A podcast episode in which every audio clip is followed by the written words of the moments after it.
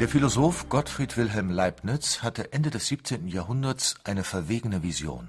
Lassen Sie uns nach der Erfindung von Werkzeugen zum Sehen und zum Hören nunmehr ein Fernrohr für den Geist selbst konstruieren, das nicht nur die Oberflächen der Körper sichtbar machen, sondern auch die inneren Formen der Dinge entdecken wird. Mit diesem Fernrohr für den Geist selbst meinte Leibniz eine Methode, mit der es gelingen sollte, das gesamte Wissen der Menschheit zutage zu fördern. Und zwar nicht nur das schon Vorhandene, sondern das überhaupt Menschenmögliche. Als Modell dafür sah Leibniz unser Sprechen und unser Rechnen an. Sprache entsteht durch eine Kombination von Alphabet und Grammatik. Buchstaben werden nach bestimmten Regeln zu Wörtern und Sätzen verknüpft, in denen sich alles ausdrücken lässt, was in unserem Bewusstsein ist. In ähnlicher Weise, so das Kalkül von Leibniz, müsste es doch möglich sein, ein Alphabet und eine Grammatik unseres Wissens zusammenzustellen. Das Alphabet enthielte alle Atome des Wissens, wie er es nannte, und die Grammatik die richtigen Regeln zu ihrer Verknüpfung. Dann könnte man beides in allen nur denkbaren Möglichkeiten kombinieren, also jedes Wissensatom kreuz und quer mit jeder in Frage kommenden Regel.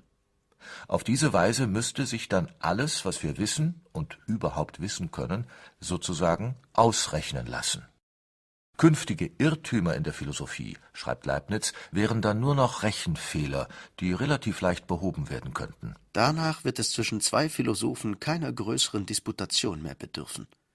Denn es wird genügen, dass sie zu ihren Federn greifen, an ihren Rechenbrettern niedersitzen und sich gegenseitig sagen, lass uns das nachrechnen.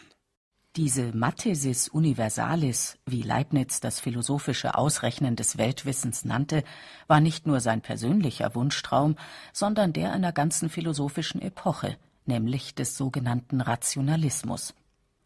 Der Rationalismus war im 17. Jahrhundert europaweit die beherrschende philosophische Denkrichtung.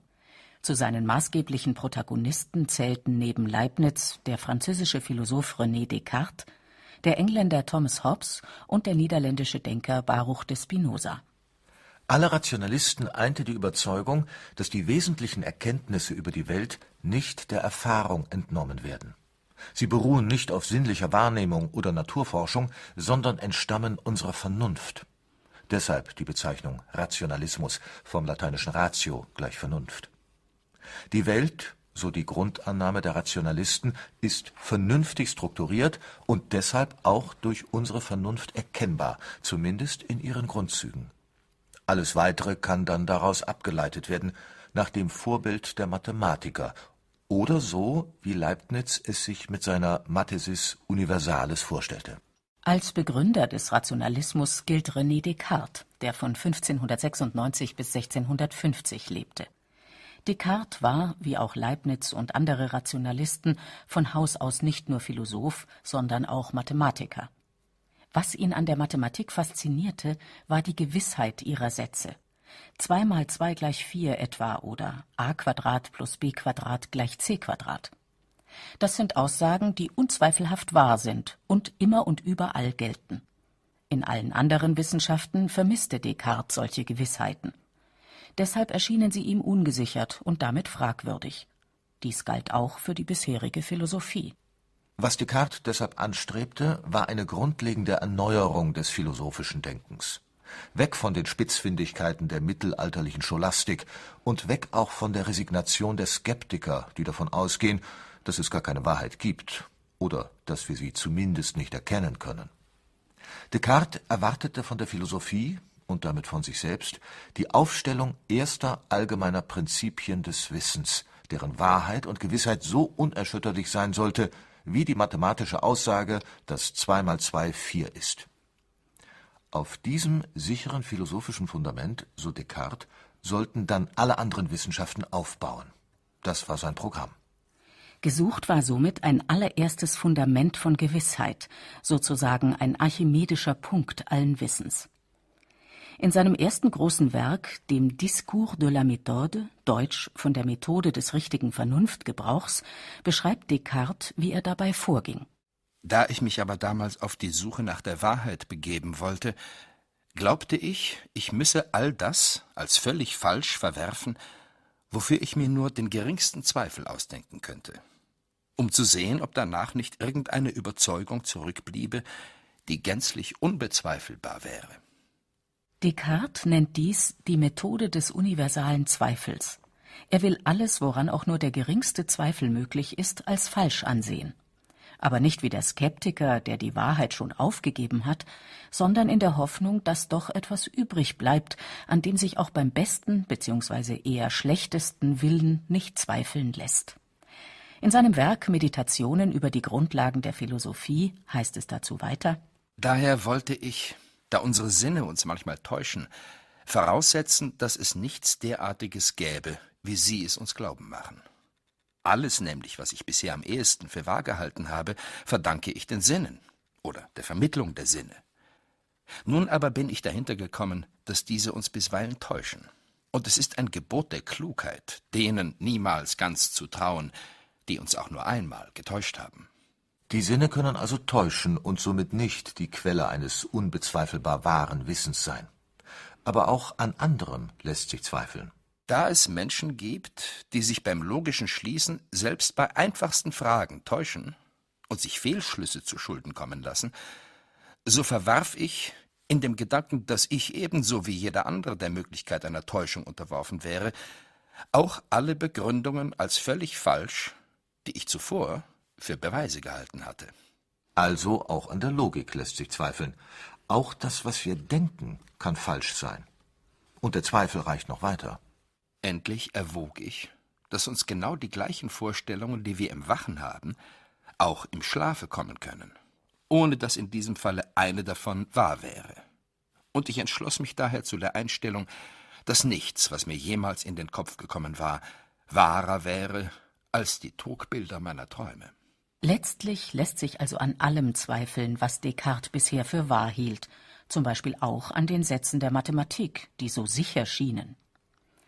Descartes schreibt, dass er sich an dieser Stelle seines Gedankengangs fühlte, als wäre er in einen tiefen Strudel geraten, als hätte er allen Halt verloren.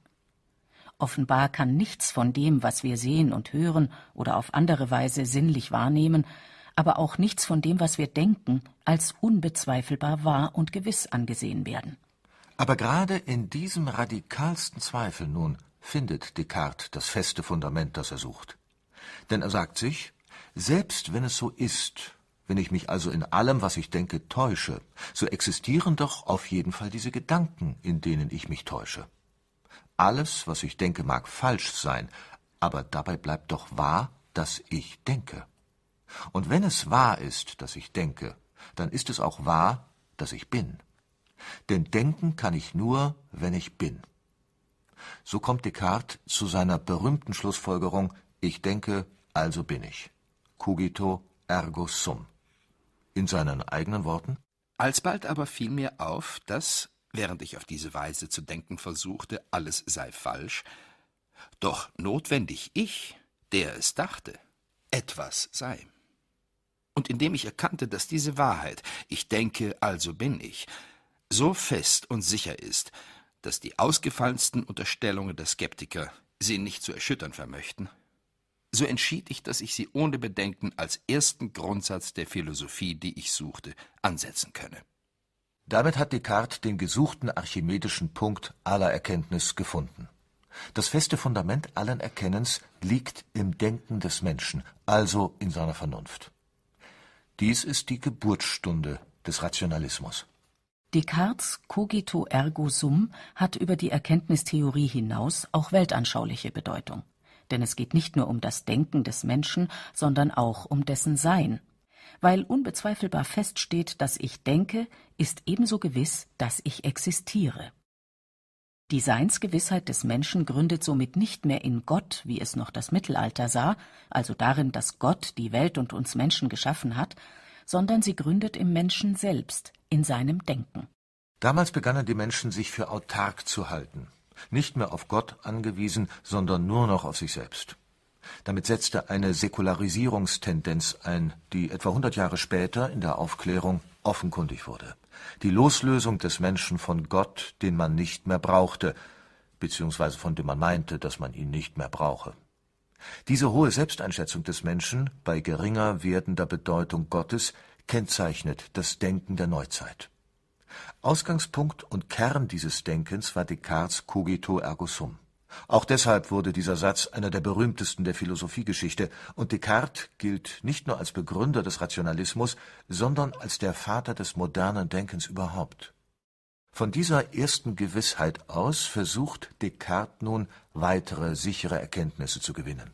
Zuerst habe ich versucht, im Allgemeinen die Prinzipien oder ersten Ursachen aller Dinge zu finden, die in der Welt sind oder sein können, ohne als deren Ursache etwas anderes anzusehen als Gott allein, der sie geschaffen hat, oder die Prinzipien anderswoher zu nehmen als aus gewissen uns angeborenen Wahrheiten.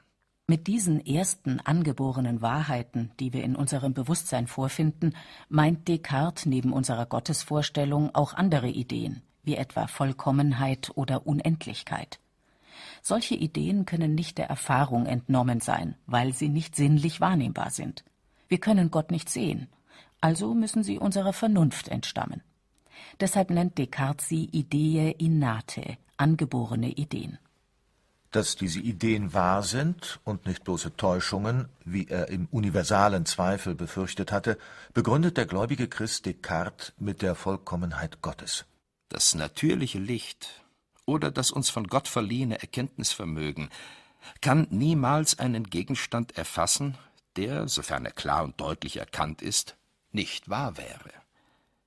Denn Gott müsste mit Recht ein Betrüger genannt werden, wenn er uns jenes Vermögen derart gegeben hätte, dass wir, wenn wir uns seiner richtig bedienen, das Falsche für das Wahre hielten. Das Kriterium für die Wahrheit von Erkenntnissen ist also, dass sie uns klar und deutlich vorliegen, klare et distinkte.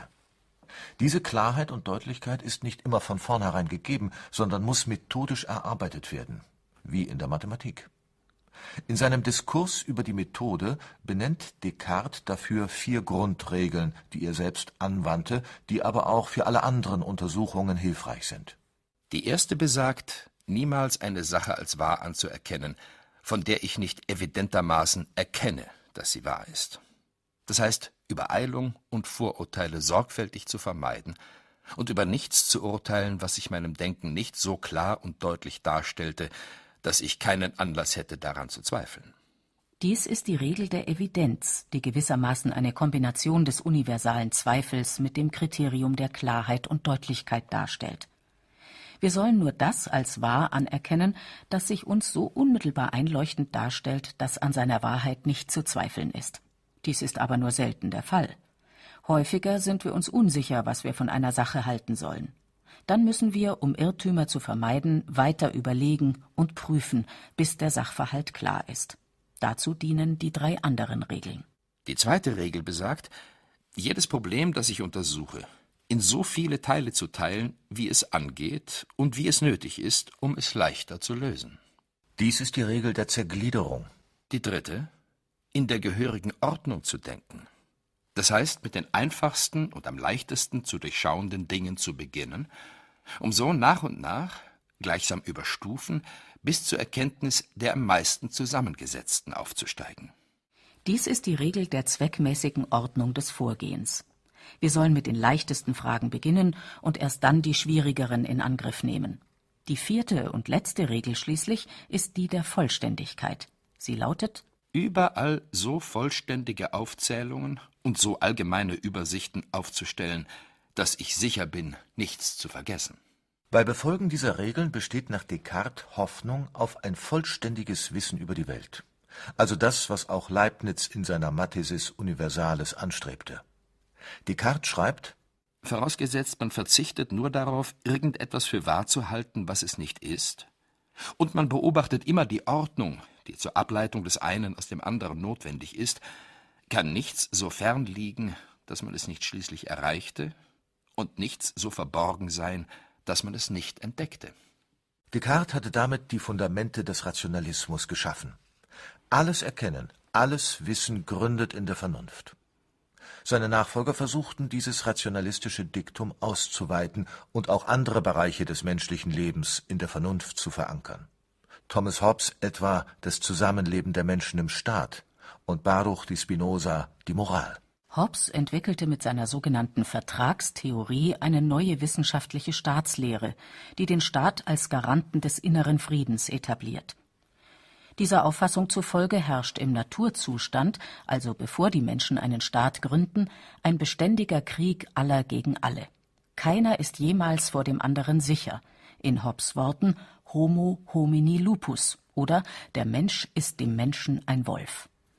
Deshalb gebietet es die Vernunft, dass die Menschen sich zu einem Gemeinwesen zusammenschließen, in dem jeder auf die Ausübung seiner eigenen Gewalt verzichtet und sie stattdessen in einem fiktiven Gesellschaftsvertrag auf den Staat überträgt. Dieser verpflichtet sich im Gegenzug, für die Sicherheit seiner Bürger zu sorgen. Solcher Art organisiert, kann dann ein gedeihliches Zusammenleben der Menschen stattfinden. Thomas Hobbes begründet die Legitimation des Staates also nicht mehr religiös als irdisches Abbild des Reiches Gottes, sondern aus der menschlichen Klugheit, nämlich dem vernünftigen Interesse der Bürger am eigenen Wohlergehen. Dies ist sein Beitrag zum Rationalismus. Die Vernunft ist es, die den Zusammenschluss zu einem staatlich geschützten friedlichen Gemeinschaftswesen nahelegt. Diese rational begründete Idee eines Gesellschaftsvertrags wurde zur institutionellen Grundlage des modernen Staatswesens. In der Philosophie Baruch de Spinozas kommen die beiden zentralen Merkmale des Rationalismus am radikalsten zum Ausdruck. Sowohl die mathematisch-methodische Strenge des Denkens als auch die Fixierung auf die Vernunft als einzige Erkenntnisquelle. Darüber hinaus zeigt Spinoza, wie wichtig die Vernunft auch für unsere Moral und unser Glück ist. Schon der Titel seines Hauptwerks Ethik nach der geometrischen Methode bewiesen macht die enge Anlehnung an die Denkwege der Mathematik deutlich. Spinoza übernimmt hier ausdrücklich die Beweismethode des antiken griechischen Mathematikers Euklid, die kurz gefasst in vier Schritten besteht. Sie beginnt mit Definitionen, also der genauen Bestimmung einer Sache oder eines Sachverhalts. Darauf folgen erste Grundsätze, die dem entsprechen, was Descartes klare und deutliche Erkenntnisse nannte. Aussagen also, die evident sind und unmittelbar einleuchten. Daraus wiederum entwickeln sich in einem dritten Schritt weitere Lehrsätze, die nicht mehr evident sind, sondern bewiesen werden müssen. In diesen Beweisen besteht dann der vierte und letzte Schritt. Erstaunlicherweise ist die Ethik, die aus diesem mathematisch geprägten Denken entsteht, keineswegs abstrakt, sondern eher erdverbunden. Spinoza leitet sie aus der Natur des Menschen ab, die zwei Kernelemente aufweist Affekte und Vernunft. Ausgangspunkt sind die Affekte, das heißt die Triebe und Leidenschaften, die uns bewegen und zum Handeln antreiben. Stärkster Affekt ist der Selbsterhaltungstrieb, nicht nur beim Menschen. Jedes Lebewesen strebt danach, sich selbst in seinem Sein zu erhalten. Das ist auch sein natürliches Recht. Man kann es also niemandem verübeln, wenn er versucht, seinen Selbsterhaltungstrieb durchzusetzen und zu befriedigen. Im Gegenteil, gerade darin sieht Spinoza sogar die Tugend des Menschen. Wer es schafft, sich gut in seinem Sein zu erhalten, handelt tugendhaft. Hier kommt die Vernunft ins Spiel. Denn je besser man über die Welt Bescheid weiß, mit Hilfe der Vernunft, desto besser können die Affekte gesteuert und die Selbsterhaltung verwirklicht werden. Je vernünftiger der Mensch also ist, desto überlebenstüchtiger und damit tugendhafter ist er auch. Spinoza schreibt dazu Unbedingt aus Tugend zu handeln ist nichts anderes, als nach der Leitung der Vernunft zu handeln und zu leben, also sein Sein zu erhalten, auf der Grundlage des Suchens nach dem eigenen Nutzen. Aus einer erfolgreichen Sorge um das eigene Leben und Überleben erwächst dann auch das Glück des Menschen. Gelingt die Selbsterhaltung gut, ist der Mensch glücklich, gelingt sie nur schlecht, ist er unglücklich. In Spinozas Ethik darf der Mensch also durchaus auf seinen eigenen Vorteil bedacht sein, und zwar kräftig. Dass daraus dennoch kein asozialer Egoismus erwächst, ist wiederum das Verdienst der Vernunft. Die Leidenschaften, schreibt Spinoza, vereinzeln den Menschen, die Vernunft aber macht ihn gesellschaftsfähig. Sie sieht nämlich ein, dass der Mensch alleine schwächer ist als in der Gemeinschaft. Für jeden von uns ist deshalb im Sinne der Selbsterhaltung nichts nützlicher als ein anderer Mensch, der ihm gleichgesonnen ist. Deshalb führt ein tugendhaftes Leben, auch in der robusten Ethik Spinozas, nicht zum Kampf aller gegen alle, sondern dank der Vernunft zum friedlichen und kooperativen Zusammenleben der Menschen. Hier geht Spinozas Ethik in die Staatsphilosophie über. Der Staat kann die Selbsterhaltung der Menschen besser garantieren als jeder Einzelne für sich. Das ist der Sinn und Zweck eines Gemeinwesens. Die Epoche des Rationalismus währte ein knappes Jahrhundert. In Gottfried Wilhelm Leibniz erreichte sie nochmals einen Höhepunkt, wurde dann aber nach und nach von anderen philosophischen Systemen verdrängt, etwa dem Empirismus und dem Idealismus. Wesentliche Impulse des rationalistischen Denkens wirkten allerdings weiter und prägen die Philosophie und unsere Weltanschauung bis heute. Vor allem das Vertrauen in die Vernunft, das zwar nicht mehr so absolut ist wie damals, das aber zum Beispiel auch den Fortschrittsoptimismus der Aufklärung kennzeichnete. Ebenso das Pochen auf methodisches Vorgehen und strenge Wissenschaftlichkeit, auch in der Philosophie. Die Vision einer Mathesis universalis allerdings, also der Traum des Rationalismus von einer Rechenmaschine des menschlichen Wissens, ging nicht in Erfüllung. Vielleicht ist die Wirklichkeit doch nicht so exakt auszurechnen, wie die Rationalisten das angenommen